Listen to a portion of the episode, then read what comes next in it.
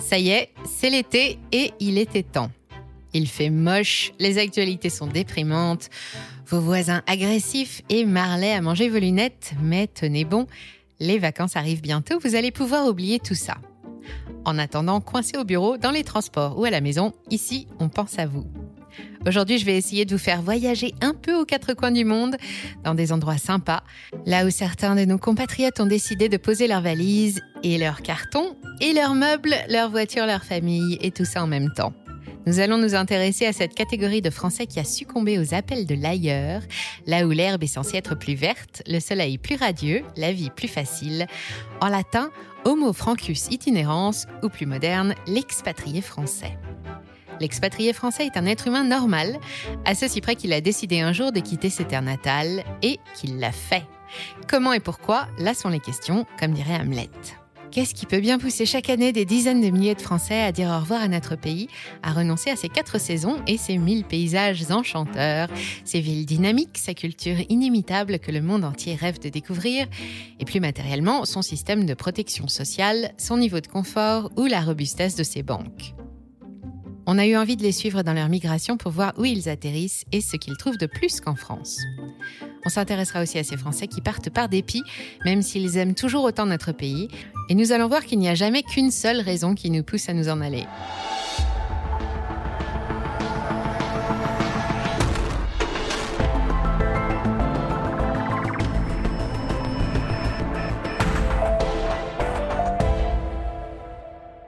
Partout, on retrouve des traces de l'occupation française, avec des noms de villes comme Fort-Bourbon, le Ouibourg ou encore la Nouvelle-Orléans, Laval, Fort-Toulouse et Bâton Rouge.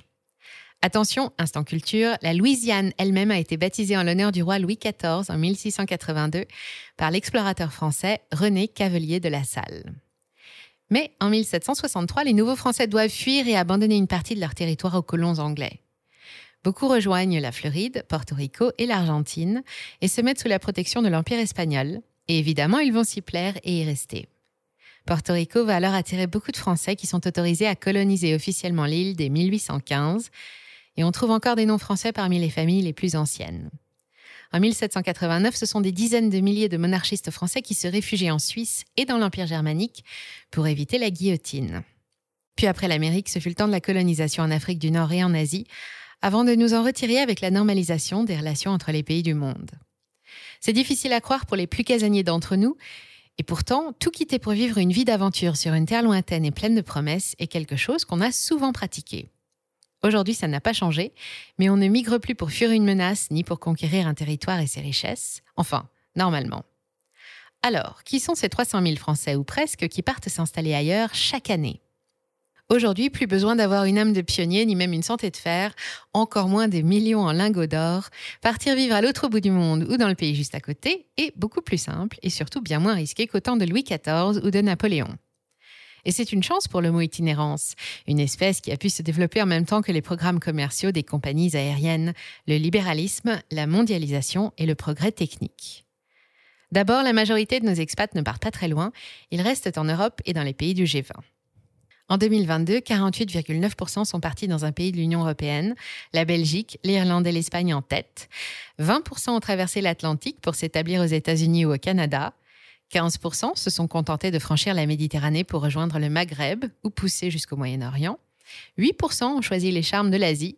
Et enfin, 7% ont émigré vers les terres lointaines de l'Océanie. Les plus grosses communautés françaises se trouvent aux États-Unis, en Espagne, au Royaume-Uni, en Belgique, au Canada et en Suisse, où existent de vastes zones francophones pour faciliter l'intégration et qui attirent aussi 80% de nos étudiants. Tous les membres de cette diaspora ont un gros point commun, c'est qu'une fois partis, ils y restent. Les trois quarts d'entre eux sont là où ils sont depuis plus de 5 ans, 34% depuis plus de 10 ans, et ils y restent souvent plus longtemps que prévu si on en croit le nombre de demandes de naturalisation, qui est passé de 8 000 par an en 2010 à 20 000 en 2018. Selon le baromètre des expatriés de 2020, 67% des Français se sentent vraiment chez eux là où ils sont, surtout ceux qui ont opté pour des petits paradis sur Terre au climat agréable et dans lesquels il est possible de vivre en t-shirt et en tongs toute l'année si ça leur chante. Ils ont adopté les coutumes locales, se sont intégrés. 79% maîtrisent la langue, mais depuis la crise sanitaire, la tendance est au rapprochement familial. Alors, on émigre de plus en plus souvent en famille. Aujourd'hui, ce sont plutôt des femmes, à 53%, contre 68% d'hommes il y a 10 ans, des diplômés de l'enseignement supérieur en majorité et des actifs, puisque seuls 15% des expatriés français ont plus de 60 ans et sont retraités. Selon le registre des Français établis hors de France et les listes électorales consulaires, il y aura en 2022 1 614 722 expatriés. C'est 6,4% de moins qu'en 2018 et 4,2% de moins qu'en 2021 selon France Diplomatie. Crise sanitaire oblige, mais c'est aussi 81% de plus qu'en 2008. Comme l'inscription à ces fichiers est facultative, ces données ne sont pas exhaustives et les autorités et associations de Français à l'étranger considèrent qu'à l'heure actuelle, nous sommes plutôt 2,5 millions à vivre en dehors des frontières, plus de 6 mois par an, et à payer nos impôts dans 169 pays étrangers. Alors, pourquoi quitte-t-on la France au XXIe siècle? Tiens, justement, à ce stade, il faut faire la distinction entre deux types d'expatriés, ceux qui partent pour un pays étranger et ceux qui quittent la France. Vous allez voir que la nuance a son importance. Selon les résultats d'une enquête menée par la Banque transatlantique en 2020, ceux qui partent pour un pays étranger le font d'abord pour des raisons personnelles. Une opportunité à l'étranger, la possibilité d'augmenter ses revenus, de grimper quelques échelons dans l'organigramme, de créer une affaire ou pour étudier dans des universités prestigieuses, voilà pourquoi le gros des Français tournent le dos à leur pays natal. Il s'agit d'avancer, de mener sa vie, de se construire ou de construire son parcours, au passage de découvrir d'autres cultures, d'autres modes de vie, et souvent d'améliorer sa situation financière.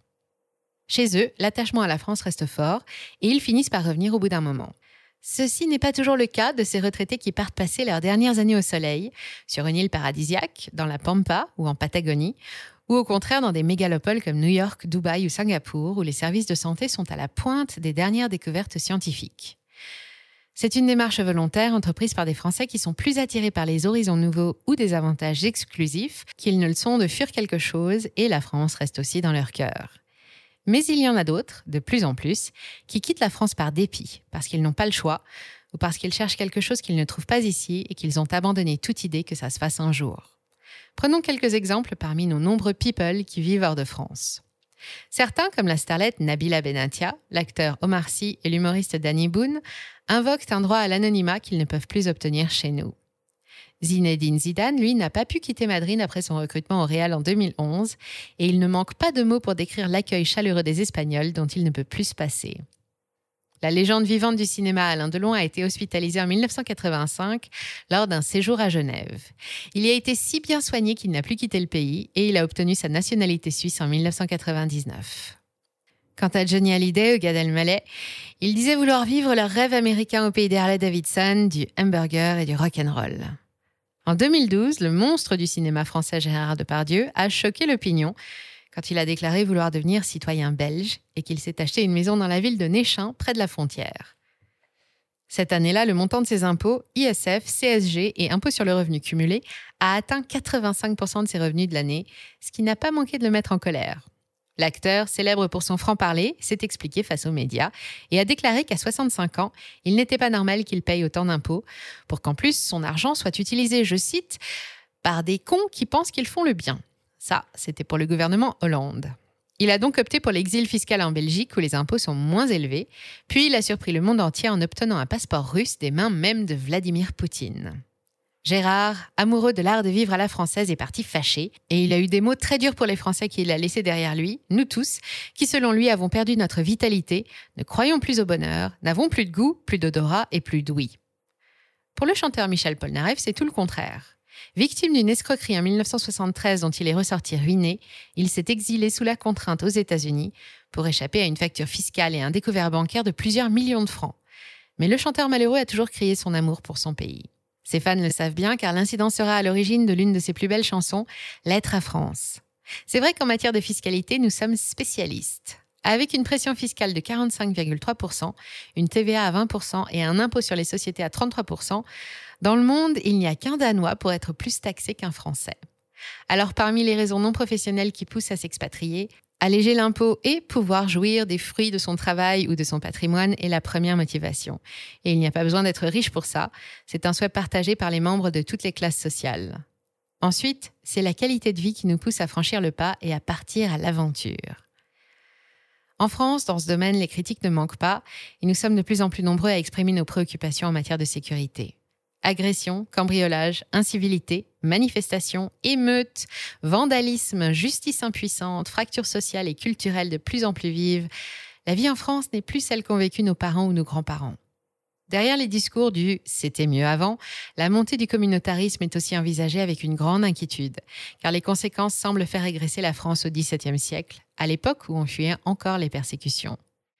46% des Juifs de France ont déjà pensé à quitter le pays face à l'antisémitisme latent, selon une étude réalisée par la Fondation pour l'innovation politique parue en 2022.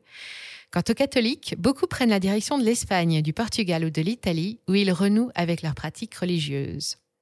On déplore aussi la cancel culture qui efface petit à petit l'image d'une France traditionnelle, faite de châteaux forts, de nappes en Vichy et petits vins blancs sous les tonnelles, pour une nouvelle identité moderne, multiculturelle, où l'inclusion et la bienveillance sont la norme, menée par un État aux aspirations mondialistes, fort avec les faibles et faible avec les forts. La crise démocratique pourrait aussi pousser d'autres Français à chercher ailleurs les libertés qu'ils n'ont plus ici.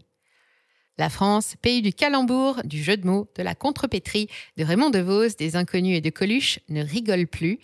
C'est un peu ce que lui reproche Gérard Depardieu. Peut-être parce que la vie est devenue si chère et si compliquée qu'on n'en a plus vraiment envie. La qualité des services publics est aussi un motif d'émigration à lui tout seul. On l'a vu avec le cas d'Alain Delon dans le domaine de la santé le lent délitement de l'hôpital français et les pénuries de médecins, les délais à rallonge pour rencontrer des spécialistes effraient les plus fragiles d'entre nous, particulièrement les retraités. Et quand certains choisissent les anxiolytiques et les stimulants pour tenir le coup, d'autres décident d'aller voir ailleurs comment ça se passe. Beaucoup de critiques face à l'administration, qui peine malgré tout à se moderniser et se simplifier. Et la France est toujours le pays de la paperasse, des bureaux recouverts de dossiers poussiéreux et des fonctionnaires blasés.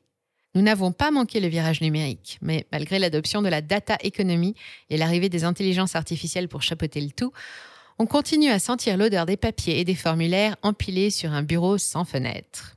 C'est surprenant, je cherche encore comment ils font. Les délais sont longs comme un jour sans pain. Tout est extrêmement codifié. Le plus petit acte de la vie courante, comme virer de l'argent à un parent, acheter une voiture ou même faire des courses, entraîne une cascade de procédures et d'autorisations. Et il faut être patient et très vigilant pour être en règle avec la loi, partout et tout le temps. Combien sommes-nous de criminels routiers à recevoir des PV après avoir été flashés seulement 6 petits kilomètres heure au-dessus de la vitesse limite?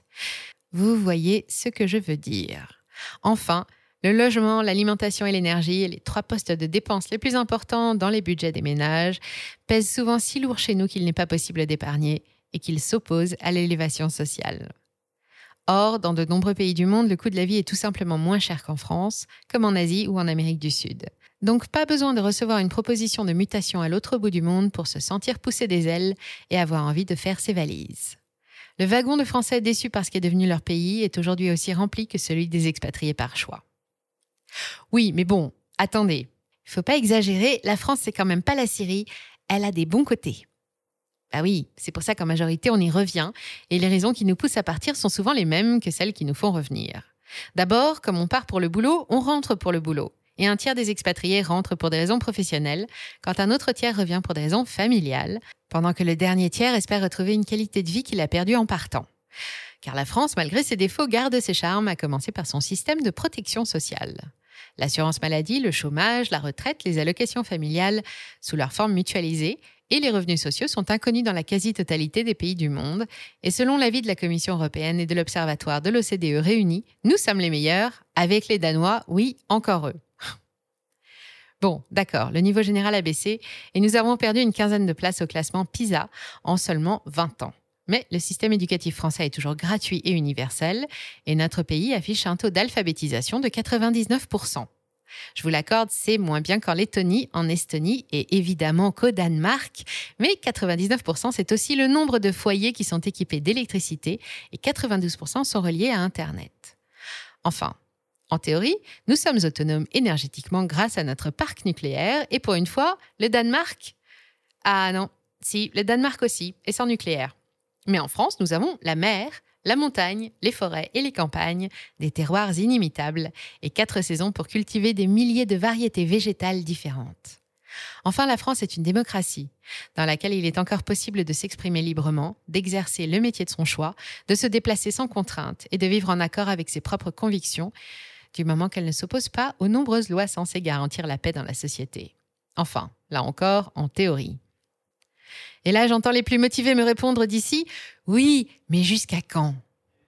Si vous êtes un fidèle de la chaîne ou d'autres médias indépendants qui fournissent des faits et des données sans euphémisme, vous savez que les choses changent et qu'elles changent vite.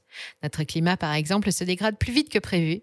Notre démocratie aussi, piétinée par les rafales du 49-3, les bavures policières et les affaires extra-ministérielles, les Français n'ont plus confiance en leurs dirigeants.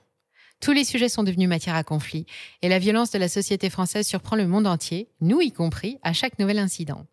La France a un nouveau visage et beaucoup d'expatriés surtout ceux qui étaient partis depuis longtemps et qui sont rentrés pour cause de Covid, qui se sont retrouvés désarmés face à lui et n'ont plus qu'une idée en tête, repartir à la première occasion.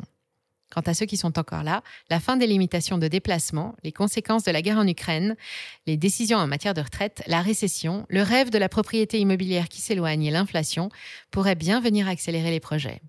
L'INSEE et France Diplomatie s'attendent donc à ce que les Français repartent de plus belle ces dernières années. Et qui sait, Peut-être que vous en ferez partie? Si l'envie vous démange, même sans avoir à prendre de décision immédiate, rien ne vous empêche de vous renseigner. Si nous sommes aussi nombreux à sauter le pas, c'est que c'est faisable.